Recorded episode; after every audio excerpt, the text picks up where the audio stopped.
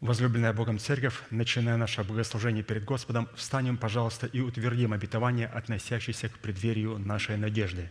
Да воцарится воскресение Христова в наших телах. Аминь. Будем, пожалуйста, петь псалом.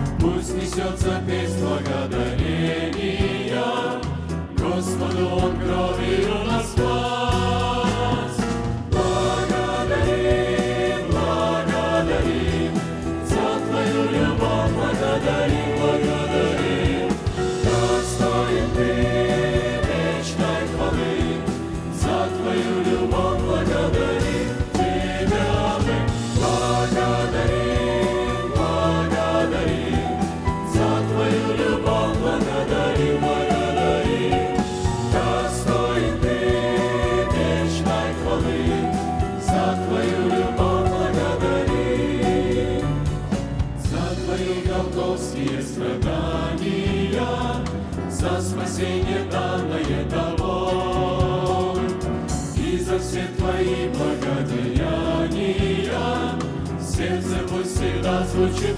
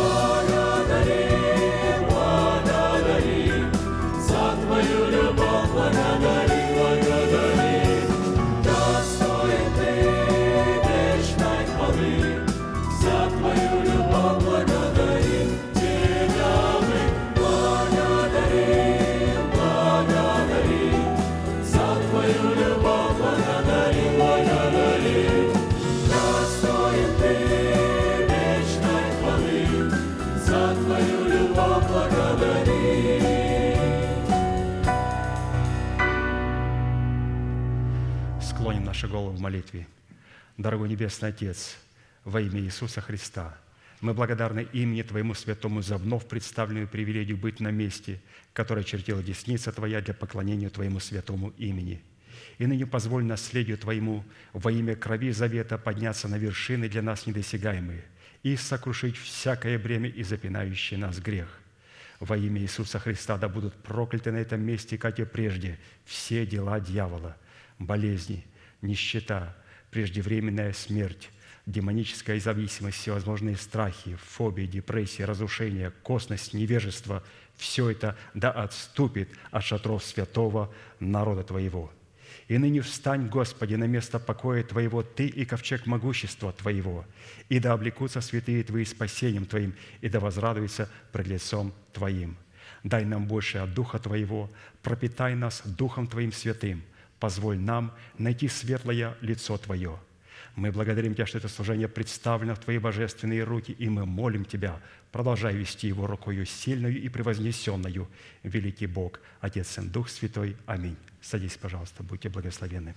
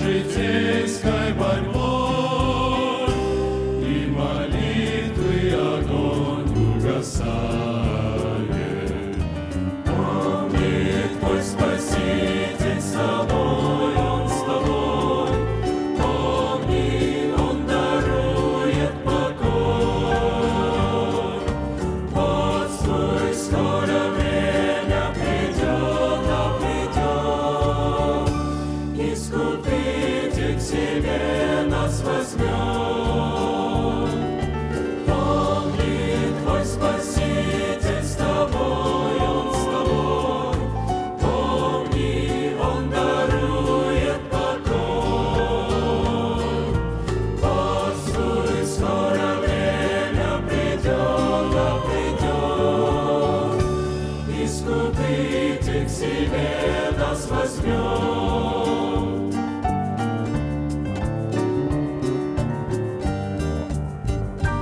Нелегко нам житейской тропою идти, Всюду враг искуситель встречать.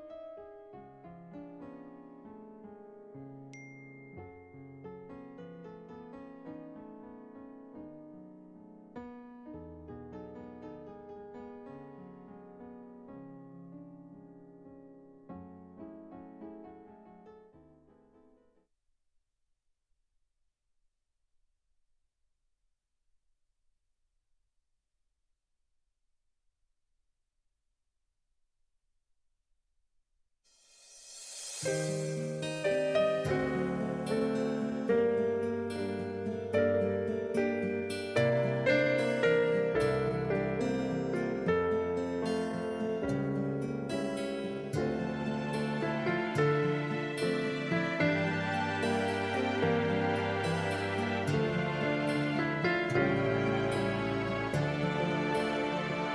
на крест вознесу со Христом свое сердце на кресте на Голгофе в самом центре земли, где к печальной горе прикасаются звезды, где струятся из ран Божьей крови ручьи.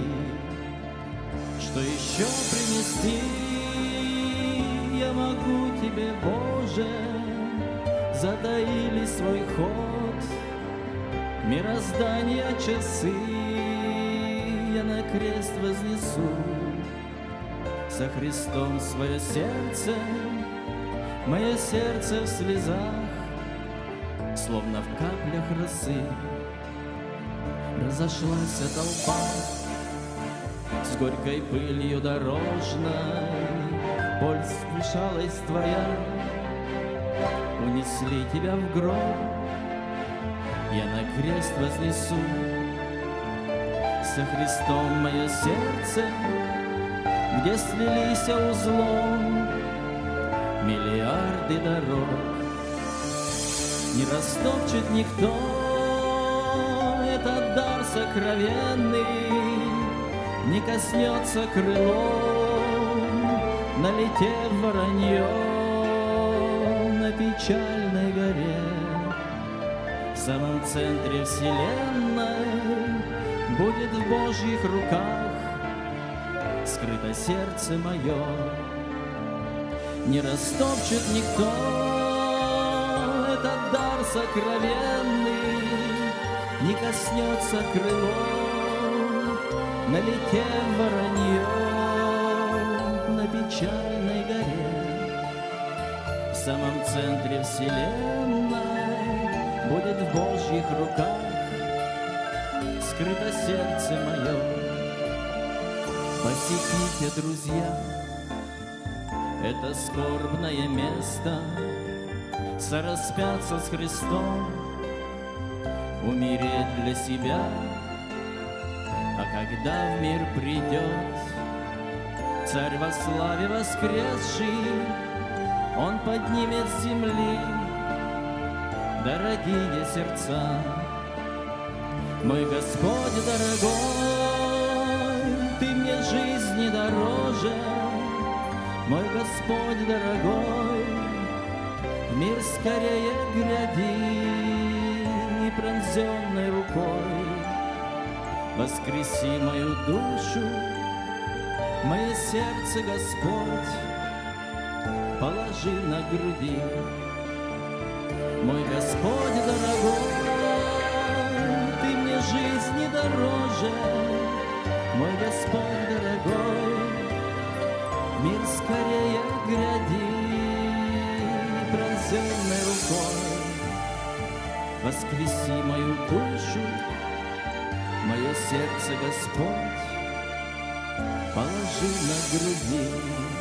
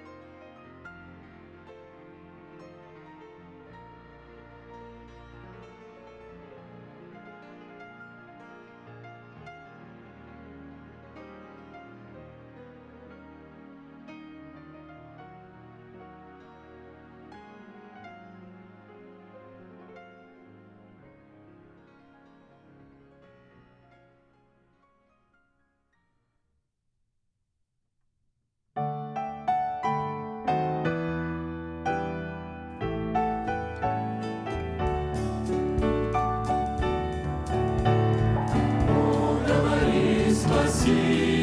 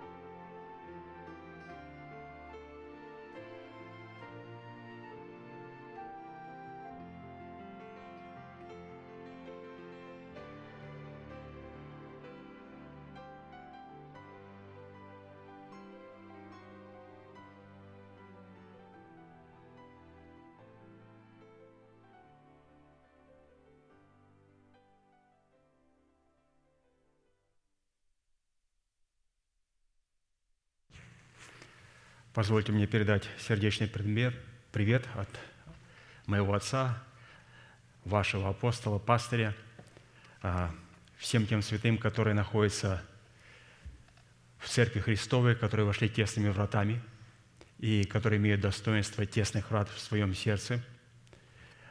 А, он отсутствует телом, но присутствует духом – для тех, кто не в курсе, а, сделаю такое маленькое предисловие перед тем, как мы начнем читать конспекты а, апостола Аркадия. То есть некоторое время назад, то есть это было в четверг, он почувствовал слабость, недомогание, и у него стала левая рука недомогать, появилась слабость. Они обратились сразу к врачу, но так как они были за городом, отдыхали на океане – со святыми, с гостями, с которыми проводили общение. А, и там не было госпиталя, ну, была маленькая больничка, то они, разумеется, приняли его, а, сказали, вам необходимо срочно обратиться к врачу, потому что а, когда чувствуешь такое недомогание и слабость в левой стороне руки, то необходимо обратиться в госпиталь. И прошло достаточно продолжительное время, пока они приехали сюда, в наш город, где находится госпиталь, в Портленд. То есть прошло достаточно времени, и он находится в госпитале. То есть сегодня там была моя супруга, там были святые, были дети, а, и она говорит, что он находится в полном здравии. Они сидели, разговаривали о Слове Божьем. То есть единственное, врачи говорят, что когда он говорит о Слове Божьем, у него поднимается очень давление. То есть он совершенно ни к чему не подключенный, просто не приходит и проверяет давление. Они говорят, человек находится в таком положении, что давление для нас, для нас, для докторов, это на вес золота. Поэтому не знаем почему, когда вы начинаете о чем-то говорить, у него сильно поднимается давление. Ну и то есть э, моя супруга говорит, что всякий раз, когда мы говорили о Слове Божьем, то есть он переживал, то есть он а, делился теми откровениями, которые мы будем сегодня читать, то есть это истиной. И вот так вот, то есть единственное, что проверяют у него давление для того, чтобы не было каких-то других последствий, то есть необходимо им, им было предложено пройти такой а, процесс реабилитации для того, чтобы все восстановить, потому что узнав, что он является апостолом движения и что практически на нем, на его плечах лежит большая ответственность, это не просто проводить служение, это не просто день и ночь работать со Словом Божьим, чтобы передавать его нам, пресвитерам, пастырям, лидерам, святым, для того, чтобы мы могли пребывать в Слове Божьем. Это также работать с прекрасными людьми, но у которых есть большие проблемы, с проблематичными людьми, у которых есть маленькие проблемы, с исповеданиями, которые не только в нашей церкви, но также и во всех регионах планеты Земля в наших дочерних церквах, когда ему звонили не только и звонят а, пастыря, а также имеют доступ и члены церкви. Сконтактировать, поговорить, исповедоваться, взять совет. И мы уже не говорим про тех христиан, которые окружают нас, русскоговорящие, которые также обращаются к Нему за помощью, советом и исповеданием, потому что они не могут найти ответа и утешения в той церкви, в которую они ходят. И говорят, что очень много на этом человеке нагрузки, ему необходимо пройти полную реабилитацию и полностью восстановиться. То есть моя супруга была, разговаривали, они говорят о Слове Божьем, ну, просто они говорят, мы не имеем права отпустить человека, у которого есть такие симптомы, слабость и вот левая часть. Он говорит, чтобы не было других больших последствий, а мы должны а, наблюдать только за его давлением. Поэтому а, пастор попросил для того, чтобы мы продолжали пребывать в Слове Божьем, в благовествуемом Слове Божьем. Мы сказали, вот, что вот сегодня пятница, потом воскресенье, что брать, то есть то, что мы проповедуем во вторник. Он говорит, нет, у меня есть конспекты, я уже очень далеко ушел а, в моих откровениях, и я буду по мере вашей веры давать вам те откровения, которые нужны на данный момент. И то есть он дал мне конспекты свои, которые он должен был читать сегодня, и также конспекты на воскресное богослужение. И говорит, что у меня заготовлено очень много для вас. И то есть вы будете в этом пребывать, когда меня не будет здесь. Он говорит, вы можете брать это Слово Божие и пребывать в этом Слове Божьем. Поэтому сегодня буду читать конспект – а, который пастырь должен был читать, но он передал его мне, говорит, просто продолжай и начинай читать а, с трепетом, с благодарением и начинайте молиться теми словами, которые вы приняли и написали ясно на скрижалях вашего сердца. И в следующее воскресенье у нас будет хлеб преломления. Если пастыря не будет, то мы сделаем это следующим образом. Мы будем в следующее воскресенье, если его не будет, смотреть а, из архива его проповедь, где он будет совершать также молитву призывную, которая позволит, как говорится, и вам, и мне, то есть откликнуться на эту призывную молитву. То есть трудно, когда ты призываешь к молитве. То есть я по себе знаю, что человек обложенный немощью, и мне тоже надо слышать человека, который стоит надо мною и который призывает к покаянию. То есть мне тоже нужно покаяние. Поэтому а, то богослужение, которое будет в следующее воскресенье с хлебопреломлением, то есть это будет проповедь апостола Аркадия – с его молитвой, ну а потом мы уже совершим хлебопреломление здесь, на месте. Также, если у вас есть какие-то вопросы, то я хочу, чтобы вы отнеслись с пониманием, то есть а, земля Израиля должна отпраздновать свои субботы для того, чтобы Господь мог восстановить Иерусалим, восстановить державу жизни в теле каждого святого человека, то его земля должна отпраздновать субботы. И Господь не сможет восстановить в человеке, который находится на планете Земля, восстановить Иерусалим, державу жизни до тех пор, пока он не увидит, что все субботы отпразднованы в его теле. Поэтому давайте отнесемся с пониманием к апостолу, потому что при виде человека он начинает радоваться, и врачи категорически запрещают поднимать давление. Он говорит, реабилитация заключается только в том, чтобы сохранять правильное давление у человека. Поэтому отнесемся с пониманием. Поэтому, если у вас есть вопросы, вы можете обращаться непосредственно ко мне. А, разница будет между мной и пастором Аркадием, что те ответы, которые я не знаю, я буду спрашивать у него. Поэтому необходимо будет подождать с ответом. Некоторые ответы вы будете получать сразу – если он будет здесь, вы можете обращаться к нему. Но опять давайте отнесемся с полным пониманием и давайте дорожить и ценить друг другом. Потому что когда они узнали ту нагрузку, которая лежит на этом человеке, они говорят, спортсмены и мастера спорта не выдерживают такой нагрузки. Как человек мог нести такую нагрузку? Так люди не могут отдаваться. Поэтому они категорически обращают внимание на то, чтобы а, создать правильную атмосферу для реабилитации, ну и тем быстрее, как говорится, мы увидим апостола Аркадия. Поэтому мы будем читать его конспекты, тот конспект, который он должен был читать сегодня. Я надеюсь, что вы не почувствуете никакого ущерба.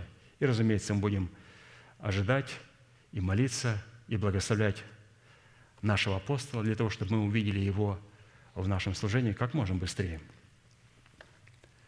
Хорошо, эпиграфом к исследованию нашего наследия, которое находится во Христе Иисусе, записано в Луки, 22 глава, 44 стих.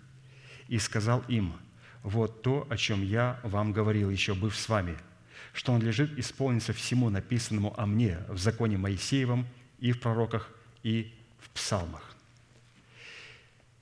Итак, чтобы нам, как причастникам тела Христова, разделить со Христом исполнение всего написанного о Нем в Писании, мы продолжим наше исследование в направлении нашей соработы с истиной Слова Божия и со Святым Духом, открывающим истину в сердце в том, что необходимо предпринять со своей стороны, чтобы получить право на власть, отложить прежний образ жизни, чтобы облечь свои тела в новый образ жизни – отложить прежний образ жизни ветхого человека, истлевающего в обостительных похотях, а обновиться духом ума вашего и облечься в нового человека, созданного по Богу в праведности и святости истины. Для выполнения этой повелевающей заповеди, которая записана в послании к Ефесянам 4 главой 22-24 стихом, задействованы три судьбоносных, повелевающих и основополагающих требования. Это отложить, обновиться и облечься – от выполнения этих трех судьбоносных, повелевающих и основополагающих требований будет зависеть, обратим мы себя в сосуды милосердия или же в сосуды гнева, а вернее, состоится совершение нашего спасения, которое дано нам в формате семени, обуславливающего залог нашего оправдания в дарованном нам спасении, которое в имеющихся трех требованиях необходимо пустить в оборот в смерти Господа Иисуса – чтобы обрести его в собственность в формате плода правды. В противном случае мы утратим оправдание, данное нам в формате залога навсегда. В силу чего наши имена, которые при заключении с Богом завета были записаны в книгу жизни в формате данного нам залога, навсегда будут изглажены из книги жизни. В определенном формате мы уже рассмотрели процесс, содержащийся в первых двух требованиях, и остановились на процессе исследования третьего требования, а именно, какие условия необходимо выполнить, чтобы посредством уже нашего обновленного мышления начать процесс обличения самого себя в полномочия славы своего нового человека, созданного по Богу во Христе Иисусе праведности и святости истины. И в связи с этим мы остановились на иносказании 17-го псалма Давида, в котором Святой Дух с присущей только Ему мудростью и властью – раскрывая требования, на основании которых мы призваны соработать молитвой веры с именем Бога Эль Элеон или Всевышний. И состоит это условие в том, чтобы в обстоятельствах нашей тесноты при совлечении ветхого человека мы могли бы возвать к Всевышнему как к своему Богу и исповедовать веру своего сердца в то, кем является для нас Бог во Христе Иисусе, что сделал для нас Бог во Христе Иисусе – кем мы приходимся Богу во Христе Иисусе и что нам необходимо предпринять, чтобы наследовать все то, что сделал для нас Бог во Христе Иисусе.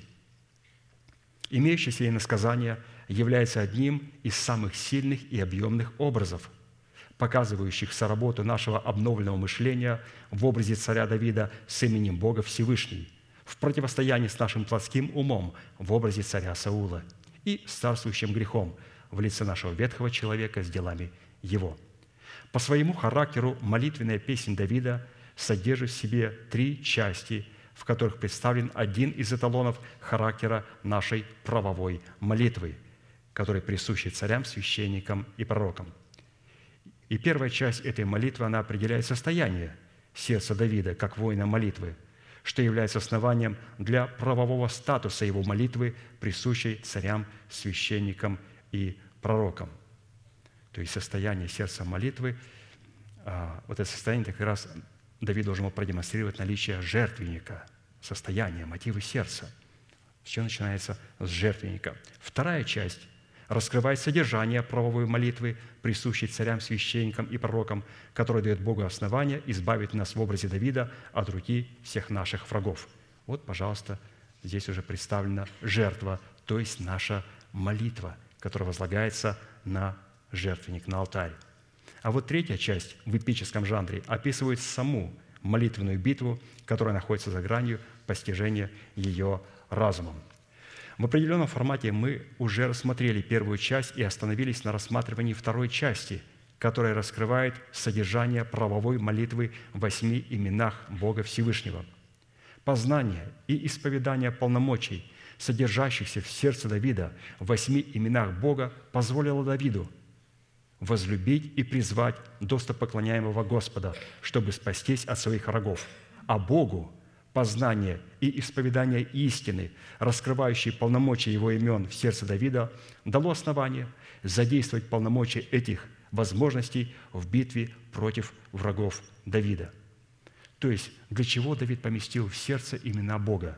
Не для того, чтобы тыкать ими врага, а для того, чтобы эти имена, во-первых, задействовать к Богу и благословить Бога. Бог, Ты есть крепость моя, Бог, Ты есть рог спасения моего. И когда Господь увидит и услышит исповедание веры нашего сердца, то это позволит что Богу? Задействовать полномочия Его рога против наших врагов. А уж Бог не будет тыкать наших врагов. Он избадает их через нашу молитву во всех пределах нашего естества, Церкви Христовой, да и по пределу, во всех пределах этой земли, где обитают люди.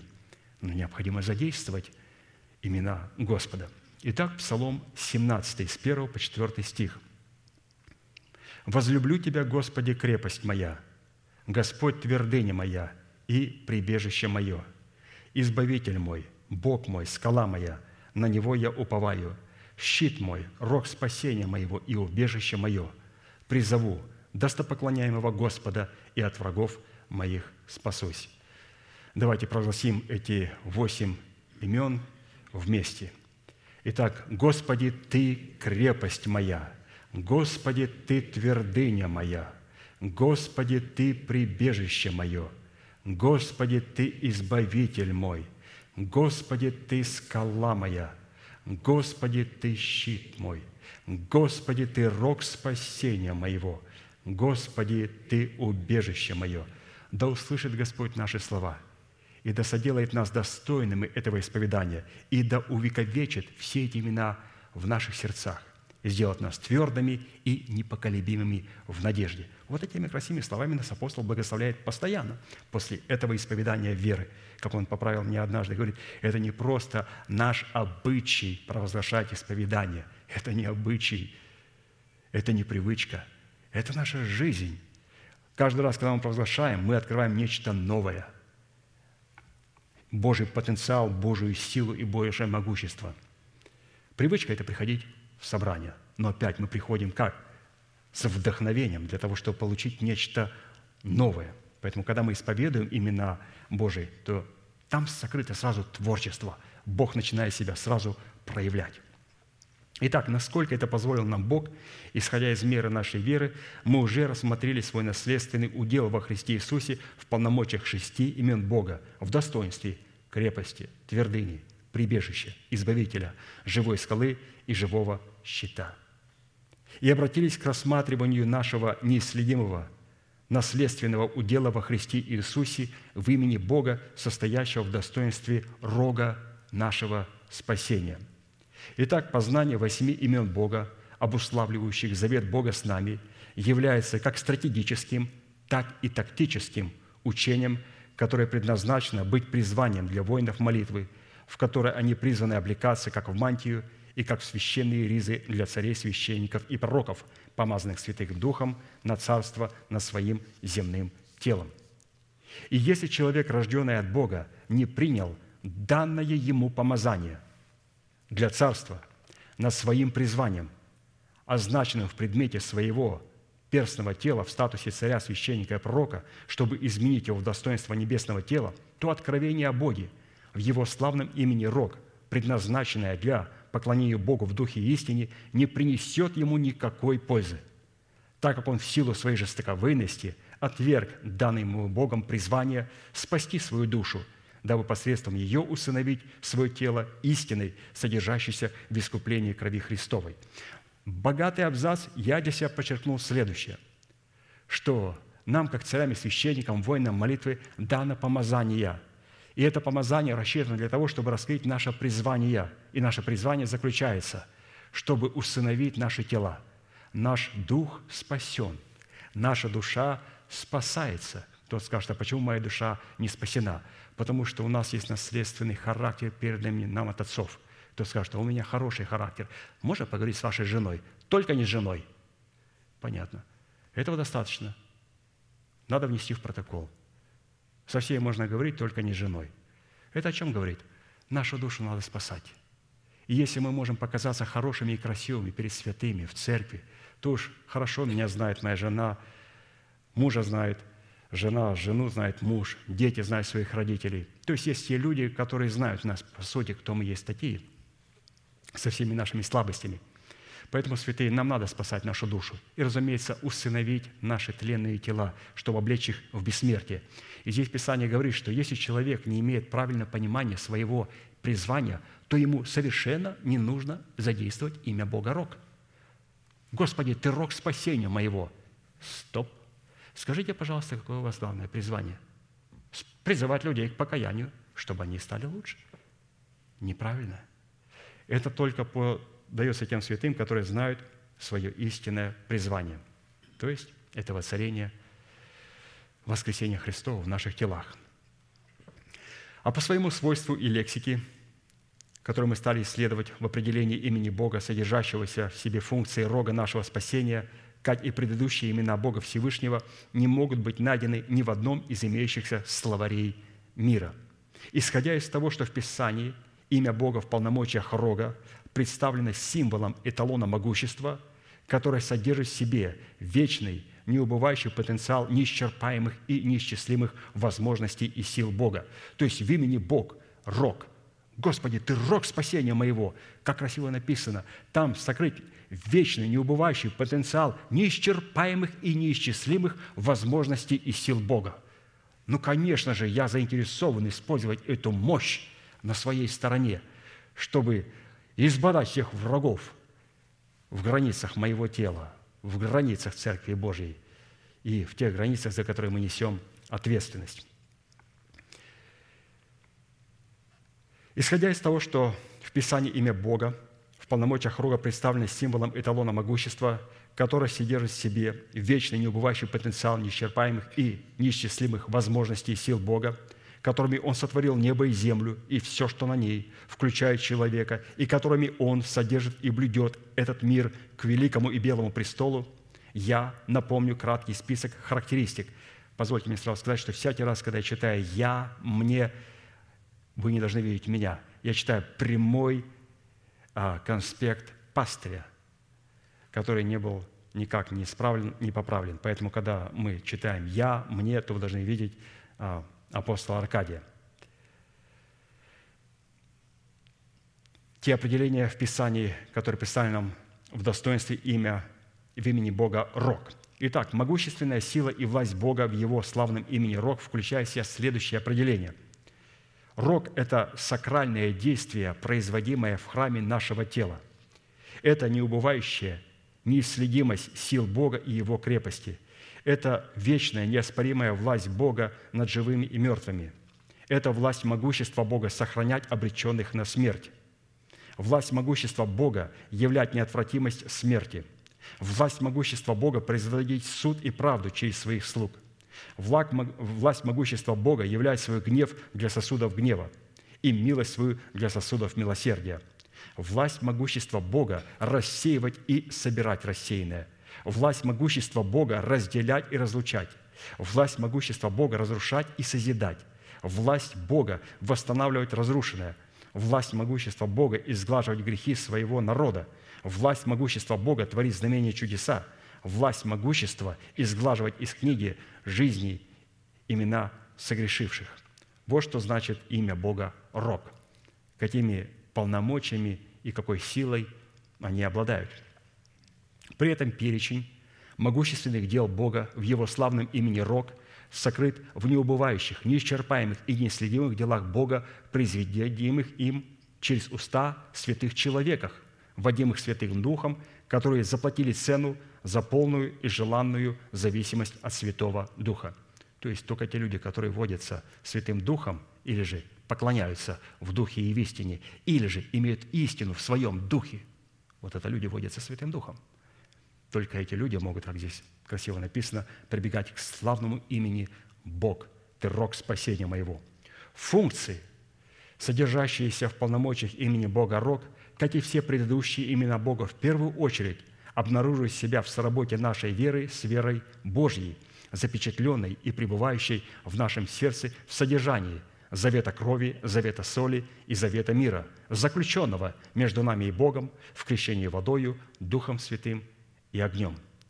В Писании полномочия имени Бога в функциональном значении рога употребляется как символ могущества и силы, возведенной в ранг воина молитвы и в достоинство его воинского оснащения. И как воины молитвы мы призваны облекать себя в имеющиеся функции могущества, чтобы с успехом противостоять организованным силам тьмы, противящихся нам в исполнении воли Божьей как в нашем теле, так и вне нашего тела. Ефесянам 6, 10, как написано, «Наконец, братья, укрепляйтесь Господом и могуществом силы Его». То есть здесь апостол предлагает, Павел, чтобы церковь в Ефесах прибегала к имени Бога. Рок. Укрепляйтесь Господом и могуществом силы Его. Короткая фраза, но мы сейчас рассмотрим, как укрепляться Господом и могуществом силы Его, или же как задействовать имя «Господь, Ты рог спасения моего». В Писании под образом рога животного, растущего из его тела, представлен образ одного из уникальных имен Бога, которое в достоинстве благовествуемого нам семени Слова о Царстве Небесном призвано содержать в нашем теле вечный, неубывающий, неисследимый потенциал могущества Бога в имени Рог – в силу этого нам необходимо будет рассмотреть, при каких обстоятельствах и при исполнении каких условий мы призваны соработать своей верой с именем Бога Рог, чтобы разрушить в своем теле державу смерти и на ее месте воздвигнуть державу жизни вечной, обуславливающей Царство Небесное в нашем теле. И для рассмотрения этой высокой и благой цели, которая является высочайшей и неизменной волей Бога – в достоинстве нашего изначального предназначения и нашего изначального призвания, нам необходимо было ответить на четыре классические вопроса. Первый. В каких делах, знамениях и образах представлены характеристики и свойства, которыми в Писании наделяется достоинство Бога в функциональном значении Его имени Рог. Второе. Какие функции в наших взаимоотношениях с Богом призвано исполнять свойства, содержащиеся в имени Бога Рог. Третье какие условия необходимо выполнить, чтобы дать Богу основание явить себя в совершении нашего спасения функции имени Рог. И четвертое, по каким признакам следует испытывать самого себя над предмет того, что Бог пребывает в нашем сердце в функции своего имени Рог, и что мы облечены в достоинство Его имени Рог. В определенном формате, исходя из меры нашей веры, мы в восьми определениях – уже рассмотрели первый вопрос и остановились на рассматривании второго. Итак, второй вопрос звучит следующим образом, который мы будем продолжать рассматривать вместе с апостолом Аркадием. Какие функции в наших взаимоотношениях с Богом призваны исполнять полномочия, содержащиеся в имени Бога Рог? Какие функции? Какое назначение? Зачем нам нужно имя Бога Рог? По той причине, что функции могущественных сил Бога в Его имени Рог призваны представлять себе, представлять себя в храме нашего тела в могущественном действии истины, состоящей в разрушительной и созидательной силы крови креста Христова, в содружестве с помазующей силой чистого елея, который обнаруживает себя в дыхании наших уст – облеченных в достоинство царя, священника и пророка, призванных трубить юбилейный рог, звук которого призван знаменовать собой начало праздников Господних и начало и конец ведения войн Господних, как в наших телах, так и вне наших тел. Вот посмотрите, какие функции э, в одном не предложение, а целый абзац. То есть, какое богатство. То есть здесь представлено перед нами могущественное действие истины Слова Божьего, которое имеет в себе разрушительный и созидательный потенциал крови креста Христова, которое в содружестве с помазующей силой Святого Духа через исповедание наших рог через наших уст, задействуя имя Бога Рог, приводит как начало, так и конец всех войн Господних, как в нашем теле, так и вне наших тел, и знаменует собой начало праздников Господних. И все это делает истина с Духом Святым через наши кроткие уста.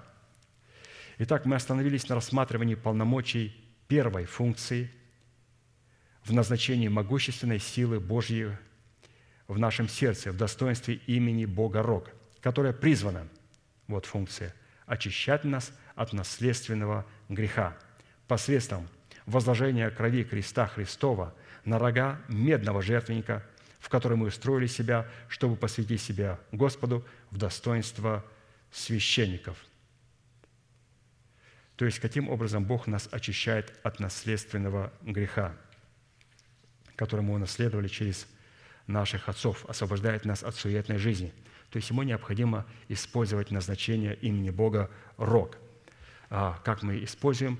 Нам необходимо, как священники, помазать четыре рога медного жертвенника, чтобы потом получить доступ к золотому жертвеннику курения и также перстом своим помазать четыре рога.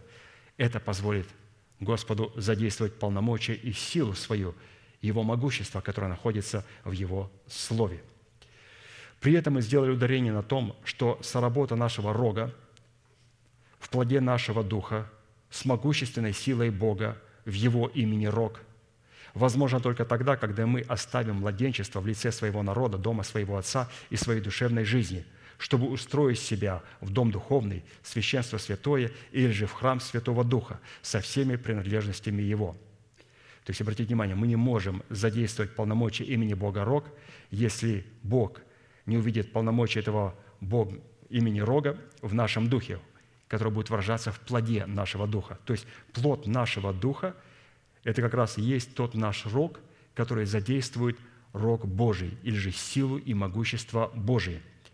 И рог необходимо взрастить, как мы слышали. Писание говорит о том, что он воздвиг рог в Израиле.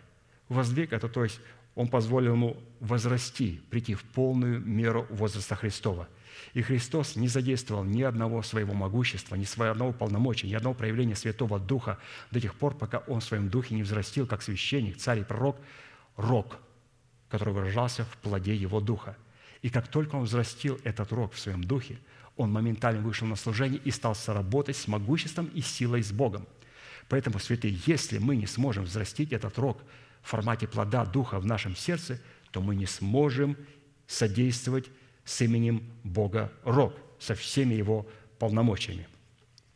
И чтобы отвечать требованиям жертвенника всесожжения из дерева сетим, обложенного медью, из которого будет выходить роди его, и требованиям жертвенника благовонного курения из дерева сетим, обложенного уже золотом, из которого также будет выходить роди его, который по своим функциям и по своей кооперации друг с другом как раз и будут представлять плод нашего духа в плоде правды – и путем такой кооперации друг с другом будут дополнять собой друг друга и подтверждать истинность друг друга. То есть медный жертвенник из дерева сетим, обложенный медью с четырьмя рогами, и золотой жертвенник курений, также из дерева сетим, обложенный уже золотом. Ну, до него надо дойти сначала. Сначала надо задействовать полномочия крови на медном жертвеннике – а потом уже получаем доступ к золотому жертвеннику, у которого тоже есть роди, тоже есть могущество и сила в крови Господа Иисуса, но у которого другие функции, но до него необходимо дойти. Итак, которые по своим функциям и по своей корпорации друг с другом как раз и будут представлять плод нашего духа в плоде правды, и путем такой кооперации друг с другом будут дополнять собой друг друга и подтверждать истинность друг друга. Потому что очищение жертвенной кровью, совершаемое нами над рогами медного жертвенника всесожжений, посвящает нас в статус священников Бога в достоинстве воинов молитвы. Оно призвано представлять собой могущественную силу Бога во взращенном нами в едеме нашего сердца плода правды, в котором мы умерли для своего народа, для дома своего Отца и для расливающих для царствующего греха, живущего в нашем теле, в лице ветхого человека с делами его. В то время как функции – возложении жертвенной крови на рога золотого жертвенника будет свидетельствовать перед Богом, что мы живем уже для умершего за нас и воскресшего. То есть здесь пастырь приводит кооперацию между медным жертвенником и золотым жертвенником. И между ними есть различия. Когда священник брал кровь и возлагал на четыре жертвенника, на четыре рога медного жертвенника, в этом самом он демонстрировал, что «я умер для дома своего отца, для своего народа и для своих расливающих желаний в лице моего ветхого человека с делами его». То есть «я умер». Теперь, как он говорит, когда мы подходим к золотому жертвеннику, и мы задействуем полномочия крови Христовой и возлагаем через исповедание уст эту кровь на четыре рога золотого жертвенника, мы здесь исповедуем, что мы теперь живем для умершего за нас и воскресшего. Поэтому месть, с которой мы в первую очередь встречаемся, мы говорим, для кого мы умерли, для чего мы умерли, а золотой жертвенники, для чего мы живем и для кого мы живем. Если в медном жертвеннике – мы для чего-то умираем, или же забираем себя от кого-то и от чего-то через освящение, то в золотом жертвеннике мы отдаем себя кому-то и чему-то в лице Бога и посвящаем себя в золотом жертвеннике. Медный жертвенник мы освящаемся и отделяемся, забираем себя. В золотом жертвеннике мы отдаем себя Богу, Его жизни, Его воскресению. Поэтому вот эти два жертвенника – освящение и посвящение, смерть и жизнь должны присутствовать. И у того есть роди, и у золотого жертвенника есть роди. И надо задействовать те полномочия, которые каждый из них имеет. Полномочия меди, открывающие потенциал смерти Господа Иисуса, и потенциал воскресения в рогах золотого жертвенника. И таким образом утверждение своего искупления от суетной жизни – передано нам от отцов, что более подробно как раз мы будем рассматривать функции четырех рогов золотого жертвенника, так как функции этих двух жертвенников, в которые мы призваны устроить себя, не работают друг без друга. Таким образом, устроение самого себя в образ медного жертвенника с выходящими из него рогами, представляющими в храме нашего тела плод нашего духа, обуславливающий рог нашей праведности – дает нам способность соработать с могущественной силой Бога в значении Его имени Рог. Отсюда следует, что, с одной стороны, соработа нашего рога с именем Бога Рог призвана обнаружить себя в состоянии нашего сердца, очищенного от мертвых дел, запечатленном на его скрижалях начальствующего учения Христова, способного представлять собою благие цели Бога, состоящие в Его совершенной воле. А с другой стороны, соработа нашего рога с именем Бога Рог призвано быть свидетельством, что устроение самого себя в медный жертвенник с выходящими из него рогами в плоде нашего духа обладает способностью судить самого себя в соответствии требований истины начальствующего учения Христова и Святого Духа, открывающего значимость этого учения. Вот, пожалуйста, еще назначение бедного жертвенника мы судим себя – в согласии с требованиями истины начальствующего учения, а в золотом жертвеннике мы будем оправдывать себя. Образом нашего перста, или же перста, которым священник помазывал роди жертвенника, очень интересно. Давайте проверим, есть ли у нас перст первосвященника. Образом нашего перста, которым мы призваны возлагать жертвенную кровь на рога медного жертвенника, это образ начертания – на скрижалях нашего сердца завета мира и жизни путем исповедания наших уст в соработе нашей веры с верой Божьей, в том, чем для нас является истина, содержащаяся в крови завета. Что дает нам юридическое основание представлять в служении своего ходатайства, приношение Богу Фимиама в могущественной силе Его имени Рог, в устроении самого себя в золотой жертвенник. То есть Обладать перстом – это ну, не просто взять Слово Божие, выучить его и начинать исповедовать. Оно туда включается. Но человек, который выучил какой-то псалом и красиво его может провозглашать в молитве, это совершенно не говорит о том, что у него есть перст, который кропит кровью. Потому что для Бога перст первосвященника, который имеет право кропить кровью, это только исповедание веры сердца. А для этого сердце наше и совесть наша должна быть очищена от мертвых дел. Потом, Слово Божие в формате благовествуемого слова должно быть помещенное туда. Потом, Этим словом мы обновляем свое мышление. Потом, только потом, мы исповедуем его нашими кроткими устами. Вот вам, пожалуйста, мы познакомились с перстом первосвященника. Но когда я не признаю Божий порядок, Итак, для того, чтобы пропиарить себя, учу несколько псалмов, и потом начинаю поднимать и возвышать свою молитву, и все говорят, ого, какая молитва, как человек красиво молится. Это не перст первосвященника, святые.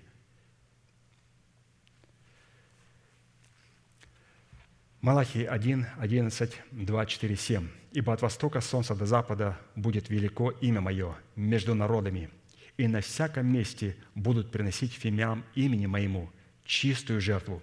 Велико будет имя Мое между народами, говорит Господь Саваоф. И вы узнаете, что Я дал эту заповедь для сохранения завета Моего с Левием, говорит Господь Саваоф. Завет Мой с ним был завет жизни и мира, и Я дал ему для страха, и он боялся Меня, и благоговел пред именем Моим. Закон истины был в устах его, и неправды не обреталось на языке его.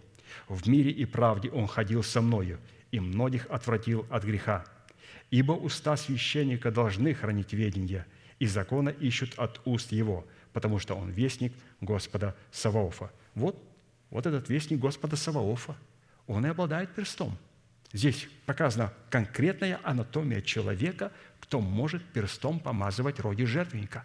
А раз человек может помазывать роги жертвенника, так о том, что он может действовать и сработать с могуществами и силами Всевышнего Господа. Вот. Ну, планка поднята высоко. Итак, пять составляющих в назначении жертвенной крови, возложенные на рога медного жертвенника, уже были предметом нашего исследования. И сегодня мы обратимся к шестой. Ну, давайте вкратце вспомним эти пять составляющих.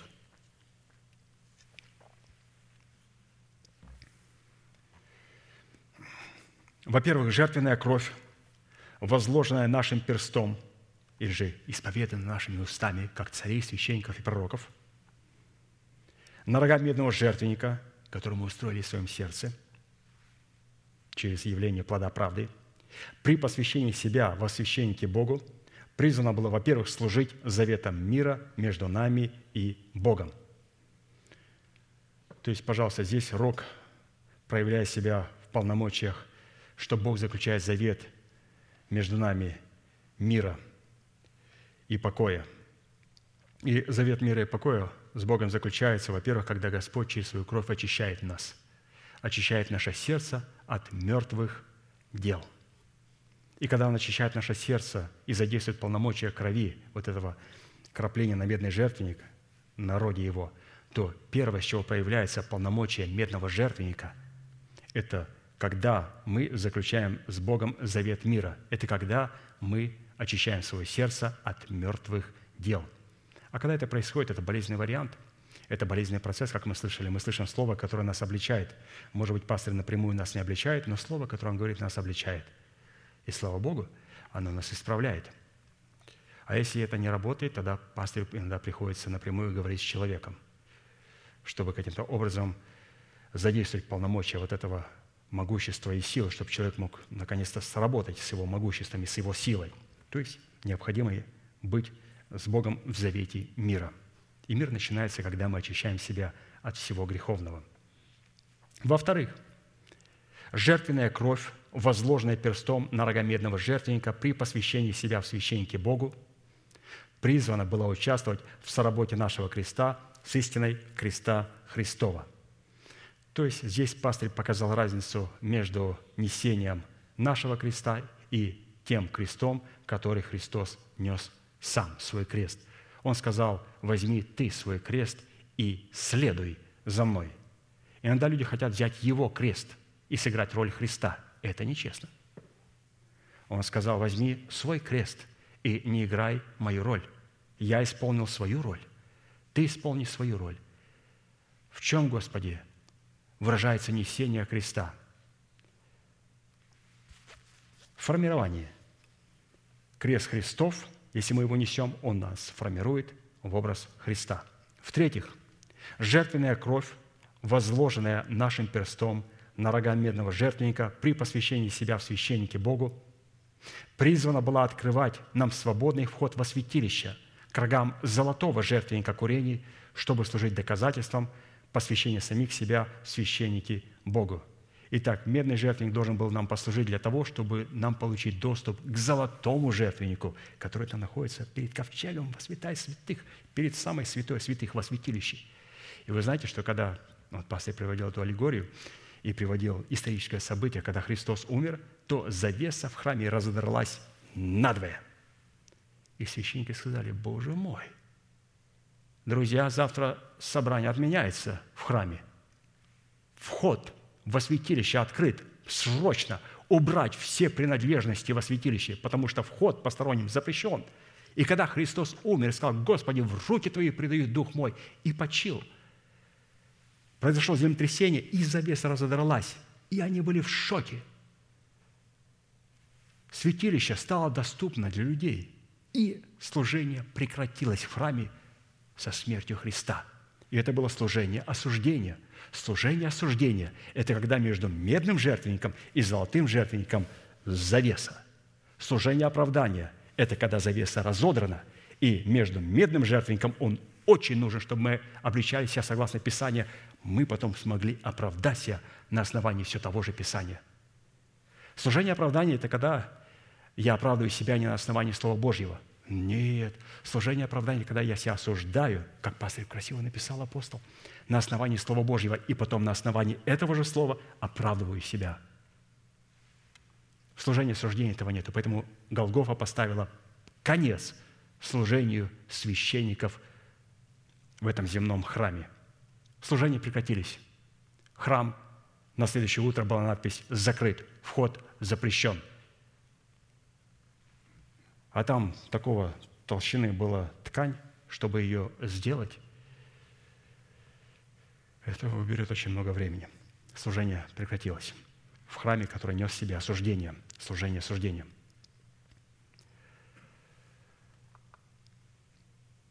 В-четвертых, жертвенная кровь, возложенная нашим перстом на рога медного жертвенника при посвящении себя в священники, призвана была служить ценой, дающей нам способность и право водиться Святым Духом, чтобы привести нас к установлению нашего тела искуплением Христовым.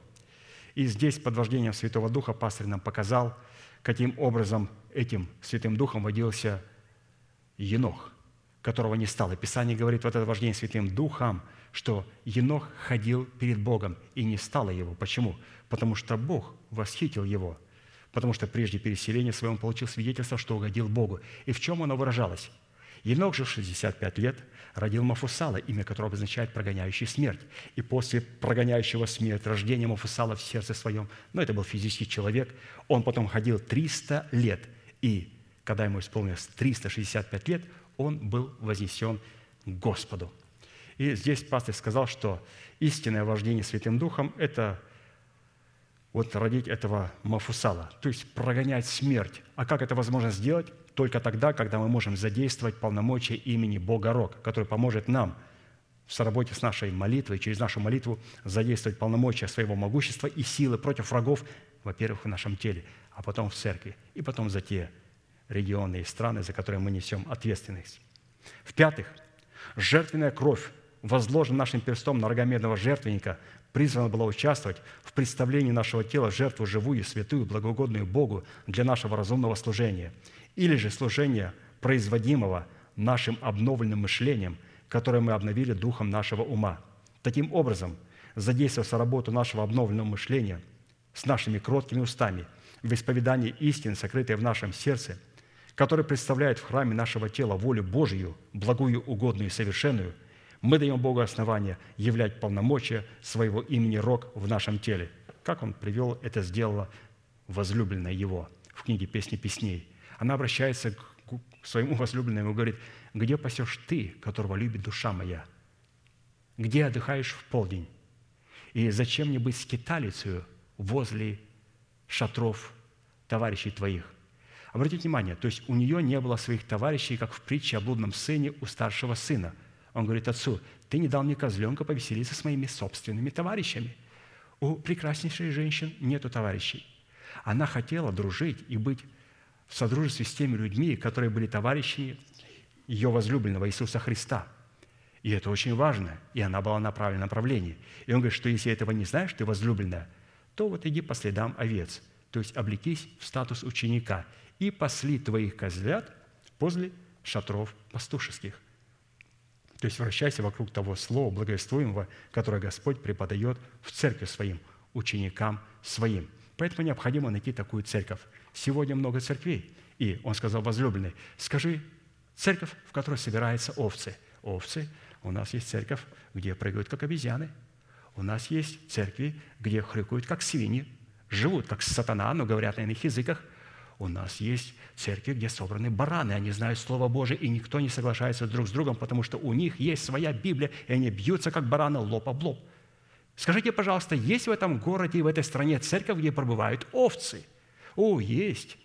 Там даже у них есть пастух, которого они любят.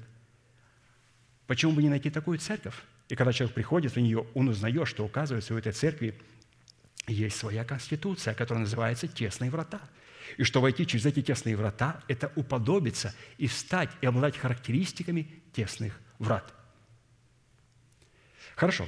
В-шестых, на чем мы остановимся сегодня, жертвенная кровь, возложенная нашим перстом на рога медного жертвенника при посвящении себя в священника Богу, призвана была участвовать в нашем очищении от проказа нашего тела, нашей одежды и наших домов.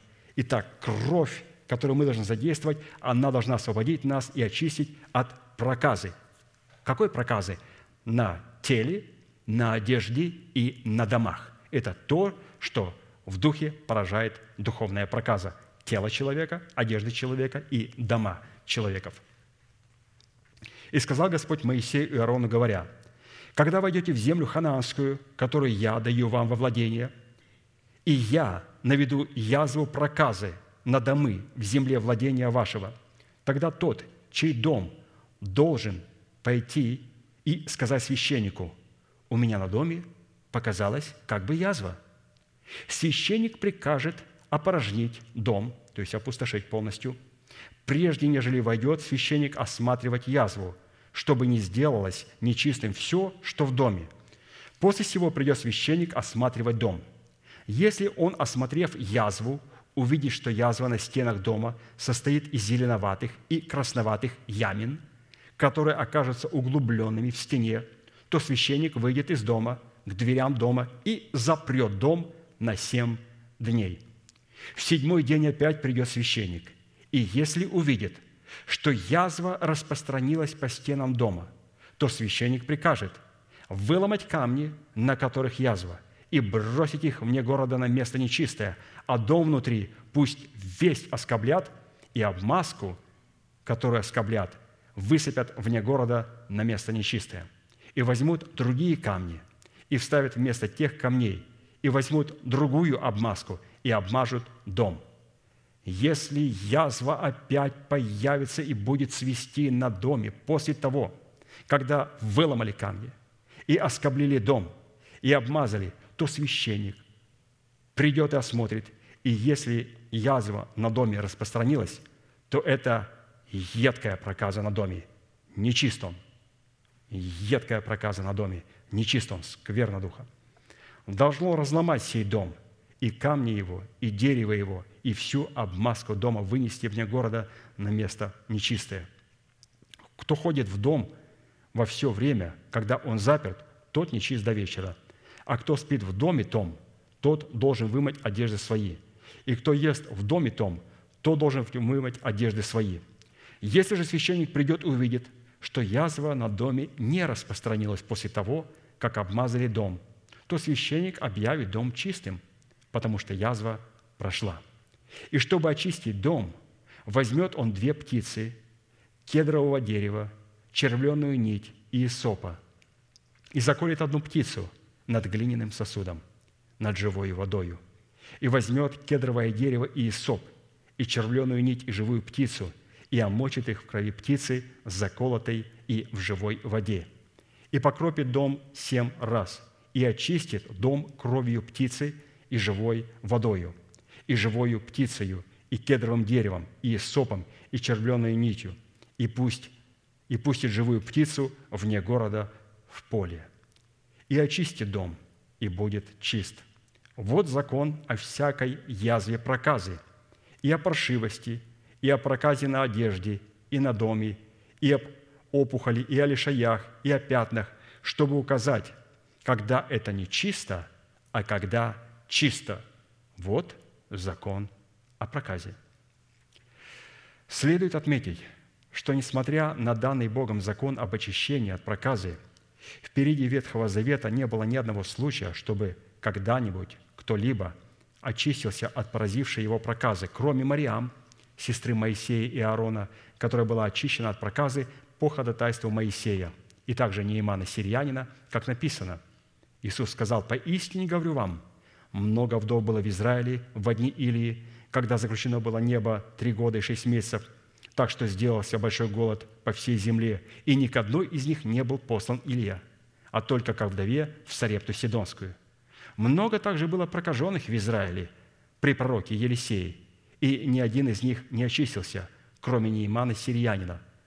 Услышав это, евреи в синагоге исполнились ярости, и, встав, выгнали его вон из города и повели на вершину горы, на которой город их был построен, чтобы свергнуть его, но он, пройдя посреди них, удалился. Сама по себе проказа в сердце избранного Богом народа – это в первую очередь язва на теле человека и только потом на его одежде и на его доме, которая представлена в Писании как возмездие за грех, выраженный в гордыне человеческого ума, воспротивившегося Богу и дерзнувшего войти во святилище, чтобы кадить Богу, не обладая на то полномочиями в достоинстве священника. Вот давайте посмотрим эту проказу как иллюстрацию. Второе Паралипоменон 26, 16, 21.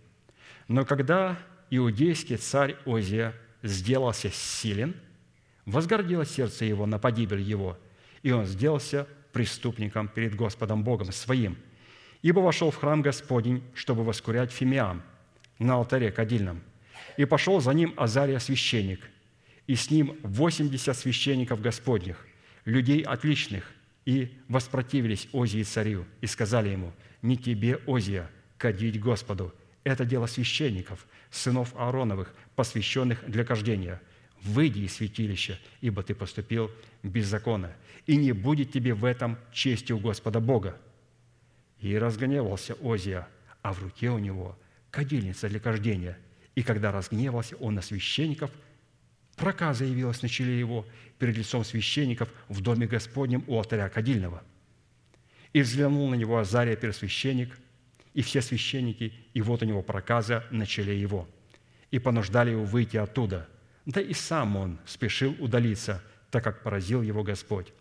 И был царь Озия прокаженным до дня смерти своей, и жил в отдельном доме, и отлучен был от дома Господня. Вот такая печальная иллюстрация человека, который был силен, но не смог сработать с могуществом и с полномочиями имени Господа Рок, потому что он был царем, но он не был священником, и он не был пророком. Он был царем. Ему казалось этого достаточно для того, чтобы ему вот кадить перед Господом, как священник, и был поражен. Итак, всякий раз, когда мы дерзаем исполнять функцию, принадлежащую вышестоящим над нами власти, мы открываем себя для проказа греха. В собраниях святых это относится напрямую к помощникам апостолов. То есть сюда входят и его прямые помощники, и лидеры, и все те, на которых апостол опирается и которые помогают ему в служении.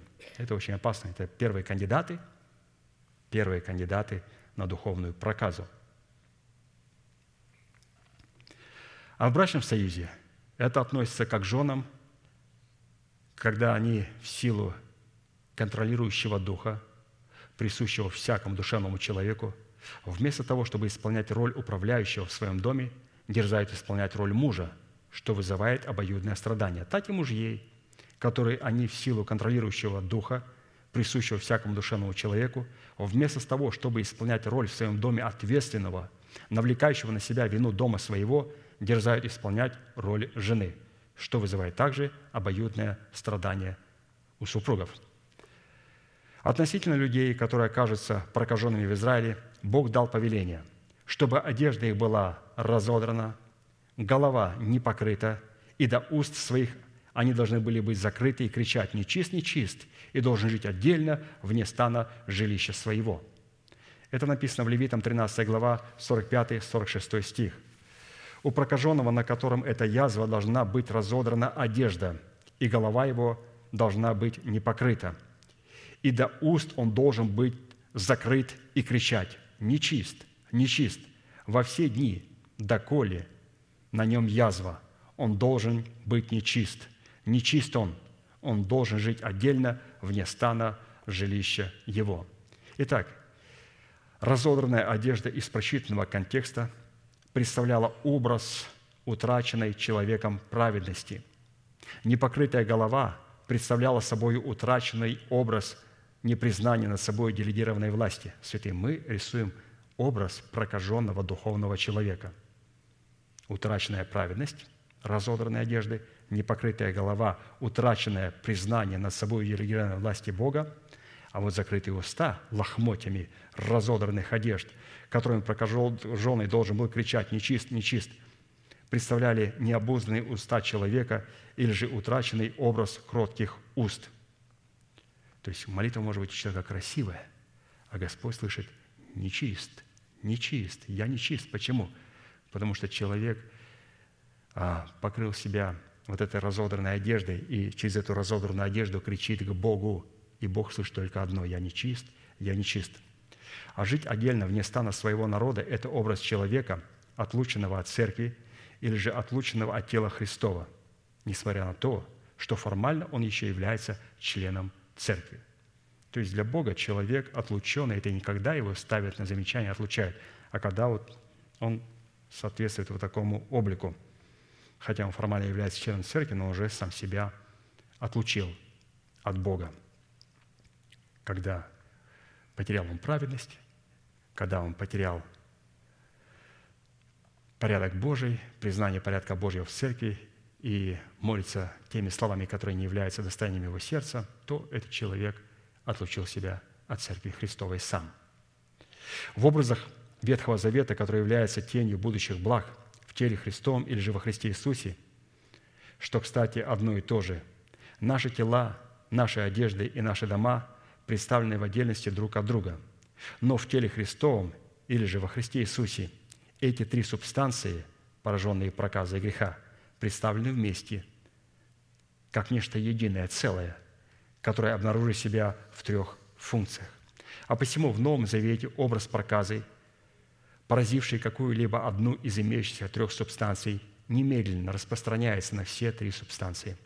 А посему нам необходимо будет дать определение сути этим трем образом субстанций в нашем естестве, то есть это наше тело, на котором появляется проказа, наша одежда и наш дом. Это три субстанции, где появляется духовная проказа. Нам необходимо дать определение этим трем образом субстанций в нашем естестве, которые могут обнаружить себя в измерении Нового Завета прокаженными. Под образом проказы, могущей поражать тела израильтян, мы будем рассматривать в нашей ситуации функцию оправдания, дарованного нам по благодати Божьей во Христе Иисусе, которая по зависящим, по зависящим от нас причинам может оказаться пораженной проказой греха. Итак, то есть наше тело, наша кожа, оно может быть поражено проказой, грехом. В Едеме Адам был поражен проказой. И Господь моментально остановил эту проказу.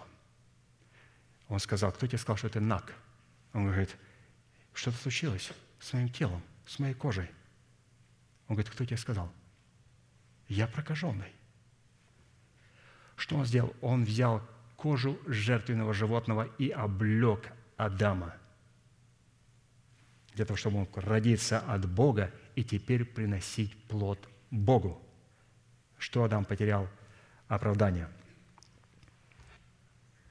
Под образом проказы, могущей поражать одежды израильтян, мы будем рассматривать в нашей сути функцию плода правды, взращенного нами семени оправдания, которое по, зависящим от нас причинам может оказаться также прокаженным проказой греха. Итак, после того, когда поражена наша кожа, наше оправдание, следующая проказа переходит на нашу правду – мы начинаем творить дела, Но когда мы творим эти дела, мы становимся сильными, и наше сердце возносится. Почему возносится сердце? Потому что появилась проказа на нашей одежде.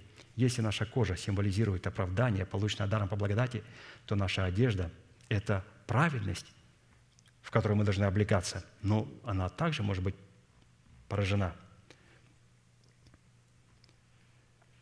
Под образом же проказы, могущей поражать дома израильтян, то есть кожа, одежда, дома израильтян, под домами израильтян, мы будем рассматривать в нашей сути функцию нашей причастности к телу Христову, которая по зависящим от нас причинам может оказаться также пораженной проказой греха. Вот, пожалуйста.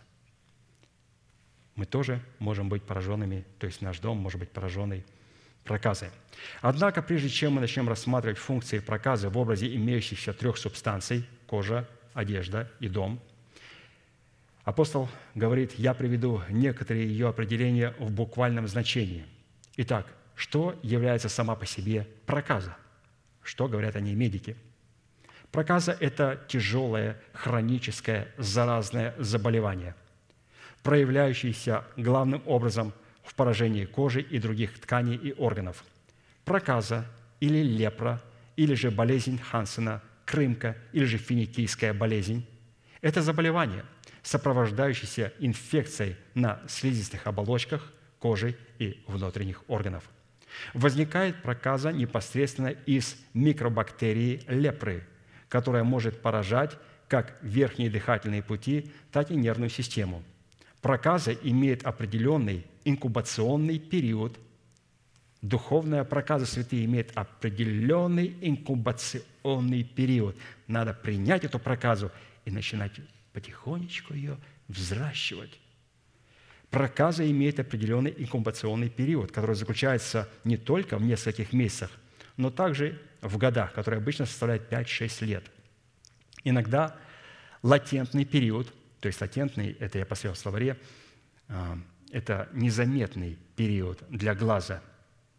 То есть, когда как бы проказа спит в этом инкубаторе, но она уже там есть, и она начинает себя проявлять. Поэтому вот этот латентный период может протекать со слабостью, чувством зябкости, сонливостью и недомоганием.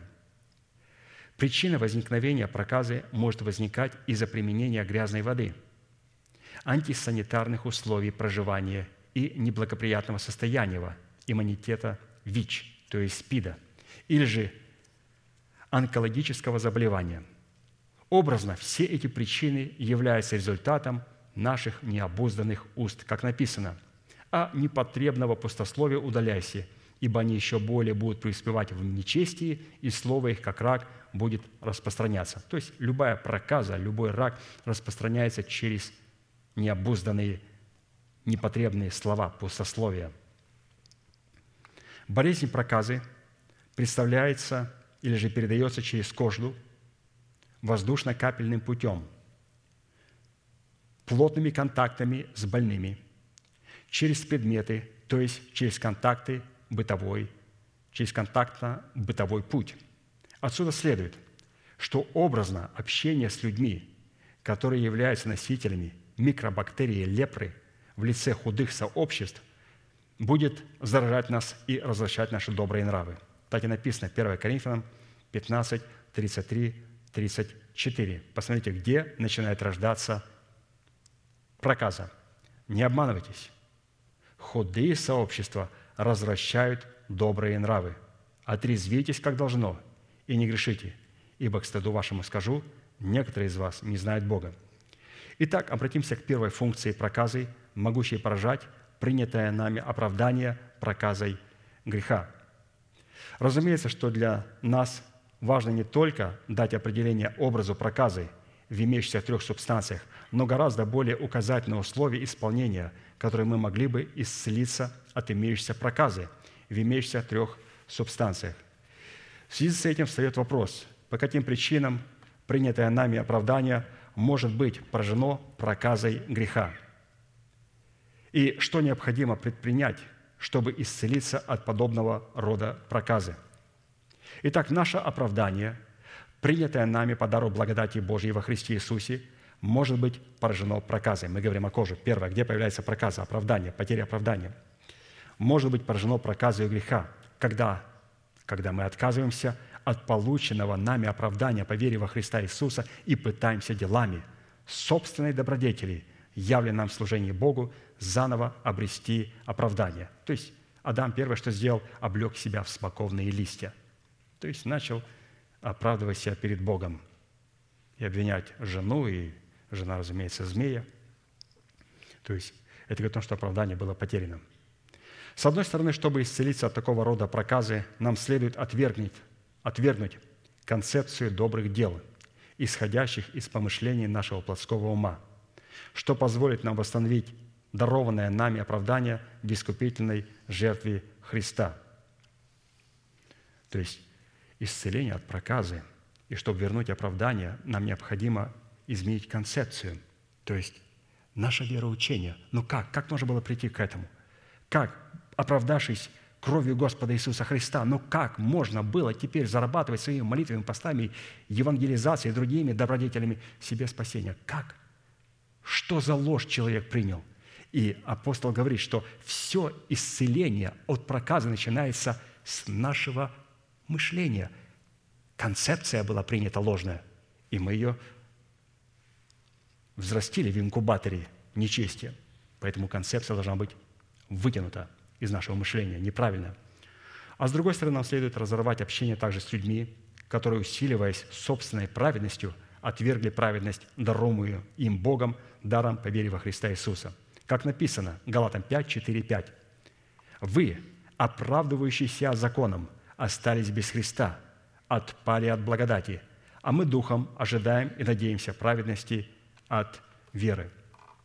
То есть разорвать общение с теми людьми, которые имеют неправильное вероучение, неправильную концепцию. Почему? Потому что такое дурное сообщество с таким дурным сообществом будет нам менять концепцию нашего мышления, и мы в конце концов будем зарабатывать свое спасение.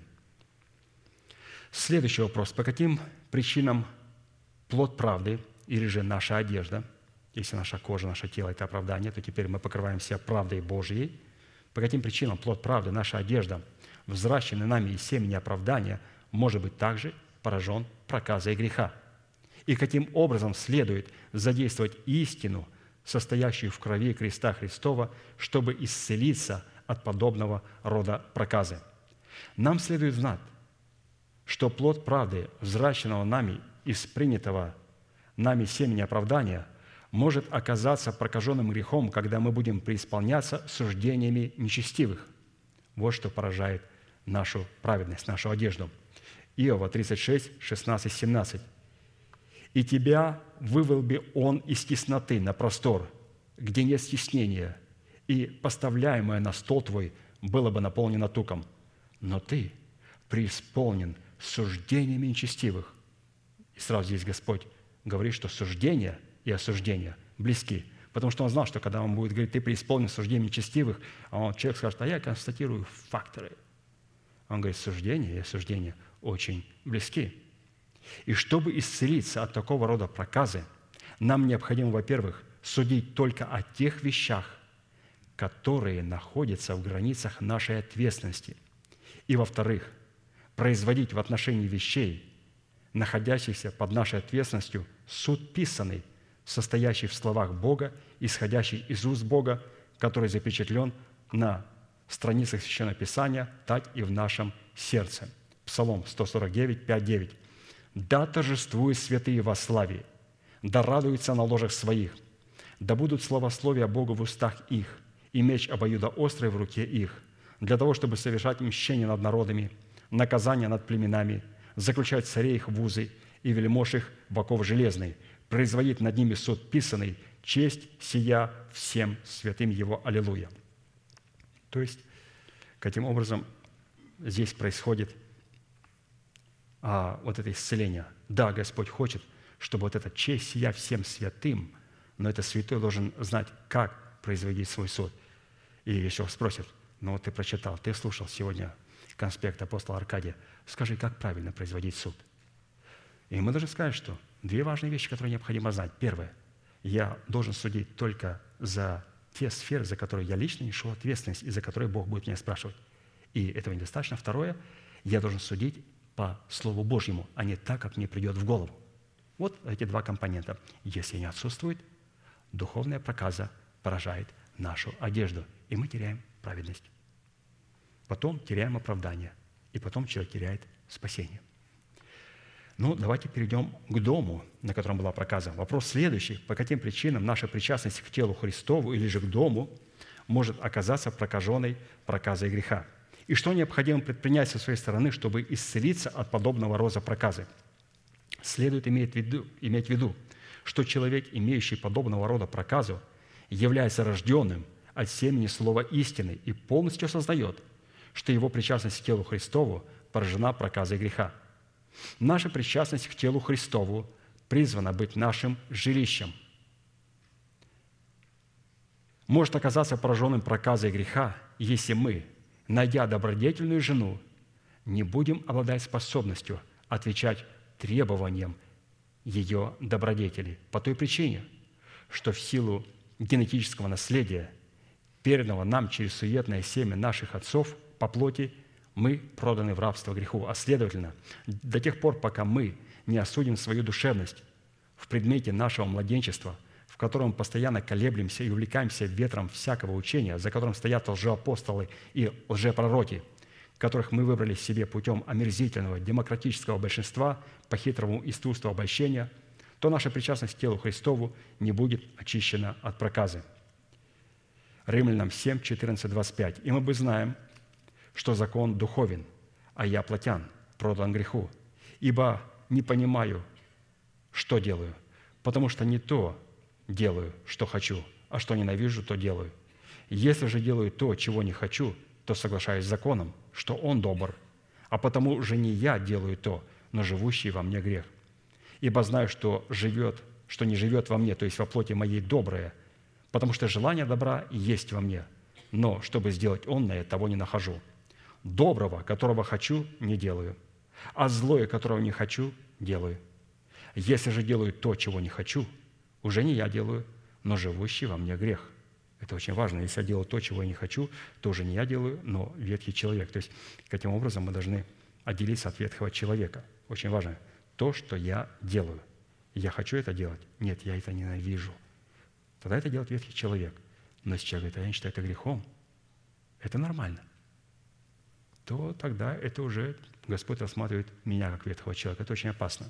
Писание говорит, что если я делаю то, чего не хочу, то уже не я делаю, но живущий во мне грех.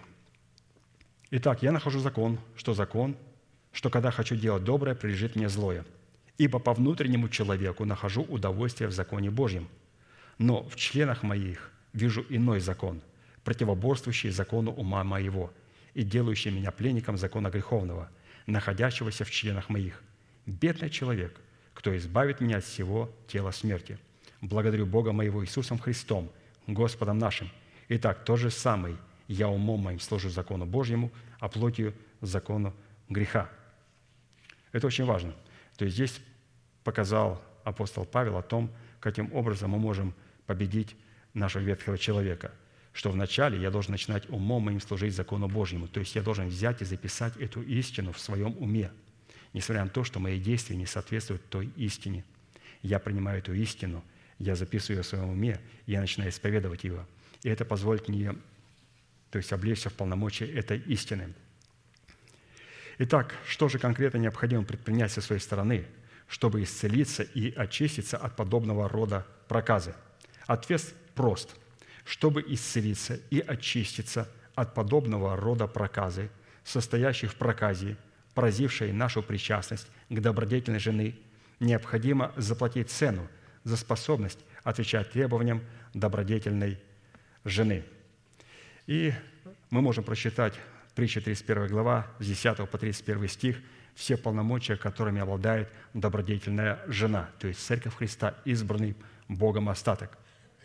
И в данном иносказании притча 31 глава речь идет о взаимоотношениях Христа, который путем поиска обнаружил или нашел свою невесту – заплатив за нее цену своей крови, пролитой на Голговском кресте. Исходя же из того, что наши взаимоотношения со Христом в качестве нашего жениха призваны выстраиваться через наши правовые взаимоотношения с добродетельной женой, которая обладает статусом его жены, которой он в лице своих апостолов передал мандат своих полномочий прощать грехи и оставлять грехи. Наше причастие к телу Христову может быть очищено от проказы, от нашего правильного отношения к человеку, которого послал Бог, представлять свое отцовство в нашем собрании. 1 Иоанна 20, 21, 23. Иисус же сказал им, вторично, «Мир вам, как послал меня Отец, так и я посылаю вас». Сказав это, дунул и говорит им, «Примите Духа Святого, кому простите грехи, тому простятся, на ком оставите, на том останутся». То есть обратите внимание, то есть пастор говорит о том, каким образом появляется проказа на наших домах. То есть когда мы не соответствуем тому дому или же той церкви, наша внутренняя суть, которой мы имеем органическую причастность, то мы можем быть поражены проказой. И здесь он говорит, что он в церкви поставил своих людей, которые представляют его полномочия, которые через исповедание могут очистить нас от этой проказы. В словах Кому простите грехи, тому простятся, на ком оставите эту проказу, на том эта проказа и останется. При этом следует иметь в виду, что речь идет о такой категории святых, которые обнаружили тесные врата в лице добродетельной жены, в лице конкретного собрания святых, в котором действует порядок Царства Небесного, состоящий в инфраструктуре теократии во главе с человеком, которого послал Бог, чтобы он был его устами. И чтобы обладать достоинствами и свойствами добродетельной жены, представляющие состав... составляющие нашего очищения от проказы нашего причастия к телу Христову, нам необходимо будет дать определение тем достоинствам, которыми она обладает. В противном случае мы будем, не будем знать, за что следует платить цену, чтобы очистить от проказы свое причастие к телу Христову, и в каких требованиях состоит эта цена. А посему вначале нам следует обозначить образные достоинства добродетельной жены в том порядке, в котором они представлены в данном иносказании, применительно к формату нашей добродетели. Учитывая же, что все эти достоинства мы будем рассматривать в храме нашего тела, то под мужем добродетельной жены следует рассматривать нашего нового человека, который представляет в храме нашего тела интересы Христа. Исходя же из этого – исходя из того, что все, что делает Бог в человеке, который родился от семени слова истины, Он делает через разумные и волевые способности нашей души, которая призвана представлять человека, члены нашего тела в рабы праведности. Под добродетельной женой следует рассматривать свою душу, которую мы потеряли в смерти Господа Иисуса, когда законом умерли закона и затем обрели свою душу в воскресении Иисуса Христа в новом качестве, в котором она стала способной не посягать своим умом на роль ума нового человека. Под самой же добродетелью или же добрыми делами следует рассматривать плод нашего духа, не плод души, плод нашего духа, приносимый деревом жизни в 12 месяцах священного года, который мы взрастили в едеме нашего доброго сердца – путем нашей соработы с истиной Слова, сокрытого в нашем добром сердце, и со Святым Духом, открывающим значимость истины Слова, сокрытого в нашем сердце. Как написано, «Ибо мы Его творения, созданы во Христе Иисусе на добрые дела, которые Бог предназначил нам исполнить». Таким образом, если наши добрые дела не являются плодом нашего Духа, взращенного нами видами нашего сердца, то это обыкновенные дела плоти – за которые грядет гнев на сынов противления. Исходя из того, что добрые дела в данном месте Писания являются нашим предназначением, которое возводится в ранг нашего призвания, следует, что под добрыми делами следует разуметь 16 составляющих, которые содержатся в трех главных требованиях, обуславливающих как наше назначение, изначальное предназначение, так и наше изначальное призвание – и вот три требования, в которых есть 16 составляющих добродетельной жены. И мы эти три требования знаем. Во-первых, это совлечение ветхого человека с делами его. Во-вторых, это обновление нашего мышления духом нашего ума. И в-третьих, это обличение нашего тела в нового человека. Вот эти три важных требования. Исходя из 16 достоинств, которыми наделена добродетельная жена, ее цена выше жемчугов, сердце мужа ее уверено в ней, то есть наш новый человек, наш дух уверен в нашей душе. Как пастор интересно показал, под этим мужем представлен наш возрожденный от Бога человек, под этой душой или же добродетельной женой уже представлена наша душа, воскресшая. Так как она, эта душа, или же эта добродетельная жена, воздает ему, то есть нашему духу, добром, а не злом, во все дни жизни своей, воскресении Христовом, назначенной для нее Богом. Таким образом, вот эти 16 составляющим, которыми должна соответствовать наша душа. Первое. Добывает шерсть и лен и с охотой работает своими руками. Второе. Она, как купеческие корабли, издалека добывает хлеб свой. Третье. Она встает еще ночью, разделяет пищу в доме своем и урочная служанкам своим.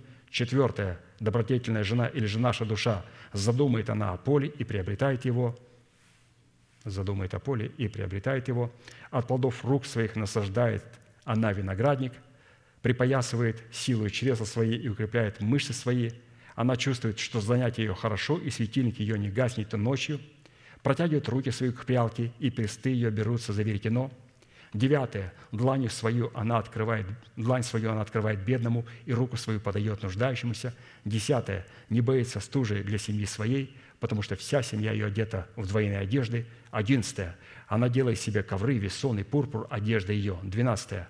Она делает покрывала и продает поясы, доставляет купцам финикийским. Тринадцатое. Крепость и красота – одежда ее, и весело смотрит она в будущее. Четырнадцатое. Уста свои открывает с мудростью, и кроткое наставление на языке ее. Пятнадцатое. Наша душа – прошедшую через смерть. Она обладает, она наблюдает за хозяйством в доме своем, в естестве своем, и не ест хлеба праздности, исповедует веру своего сердца. 16. Встают дети и ублажают ее. Муж хвалит ее, тело благодарит ее, и дух хвалит ее. Все эти составляющие, по признакам которых следует судить, что мы очистились от проказа греха путем возложения жертвенной крови на медной роде медного жертвенника – являются составляющими плода правды, взращенного нами в едеме нашего доброго сердца, которые строены друг в друге, являют чудное равновесие по отношению друг к другу и идентифицируют собою истинность друг друга. Аминь. Будьте благословенны в вашей молитве. Пожалуйста, будем молиться.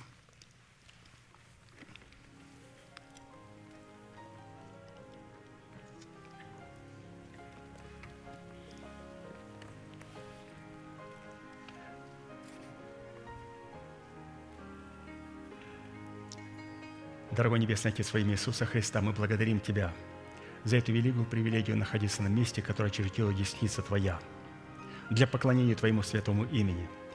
И мы благодарим Тебя, Господь, за то, что сегодня на этом месте может совершаться поклонение в духе и в истине. На этом месте может совершаться поклонение через истину, которая записана, Господь, в нашем духе, в нашем сердце, которое мы обновили свое мышление и которое мы исповедуем через свои кроткие уста. Мы благодарим Тебя, Господь, за великую привилегию – иметь принадлежность к добродетельной жене. И мы благодарим Тебя, Господь, за то, что сегодня эта истина проникла глубоко в наше естество. И мы благодарим Тебя, Господь, за наш возрожденный дух, который сродни Тебе, и за нашу душу, Господь, которая сегодня приобретена во спасение, и через которую Ты, Господь, сегодня позволяешь нам совершать спасение нашего тела – мы благодарим Тебя, Господь, что Ты продолжаешь нам открывать наше извечное, изначальное и главное предназначение, которое заключается, Господь, в спасении своей души и в усыновлении наших тел. Для того, чтобы мы, Господь, могли являться Твоим храмом и домом, в котором бы Ты мог найти отдохновение и успокоение. Позволь нам, Господь, успокоиться в Тебе, в Твоих словах и во Святом Духе, в теле Твоем. И мы хотим, Господь, чтобы Ты успокоился в теле каждого святого человека. И поэтому, Господь, мы благодарим Тебя за наши тела. Ты сказал, Господь, что эту добродетельную жену восхваляют дети и муж. Мы благодарим Тебя, Господь, что сегодня наша душа заняла правильное отношение по отношению к Твоей истине. и что сегодня воскресение Христово может облечь наши тела.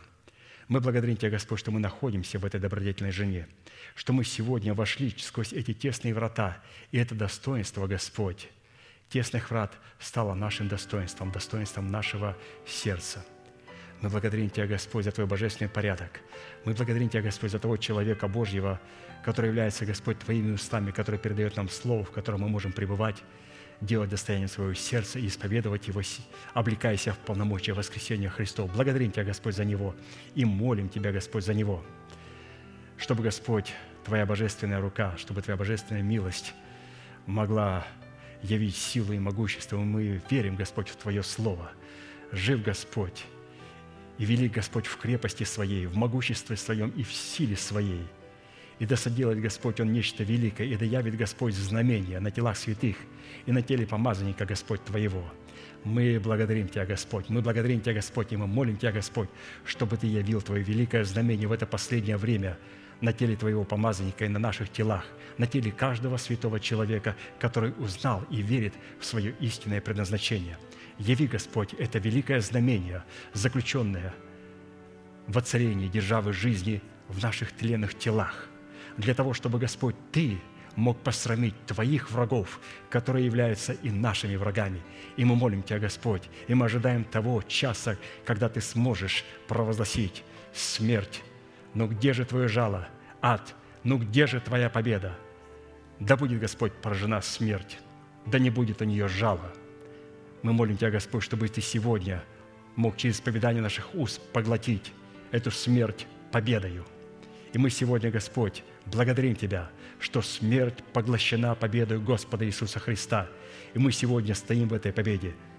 Мы утверждаем, Господь, эту победу для наших тел и для тех тел святых, которые нуждаются, Господь, сегодня в Твоем божественном прикосновении. Мы благодарим Тебя, Господь, за то слово, которое мы сегодня имели право читать и понимать, и разуметь. Мы молим Тебя, Господь, чтобы Ты продолжал наполнять Твоим откровением Твоего помазанника, нашего пастыря и апостола, брата Аркадия, чтобы он мог передавать нам Слово и говорить нам Слово Божие в силе Святого Духа, чтобы, Господь, это Слово Божие стало достоянием всего нашего естества. Мы благодарим Тебя, Господь, за это великое предназначение, за Твою божественную власть, силу и могущество. Да будет оно явлено в нашем духе, и да позволишь Ты нам соработать и быть достойными всех Твоих имен, Господь, которые сегодня стали достоянием нашего уха. Мы благодарим Тебя, и да будет благословено Твое святое имя, наш великий Бог, Отец и Дух Святой. Аминь. Отче наш, сущий на небесах, да святится имя Твое, да придет царствие Твое, да будет воля Твоя и на земле, как и на небе. Хлеб наш насущный подавай нам на каждый день, и прости нам долги наши, как и мы прощаем должникам нашим – и не веди нас во искушение, но избавь нас от лукавого, ибо Твое есть царство и сила и слава во веки. Аминь.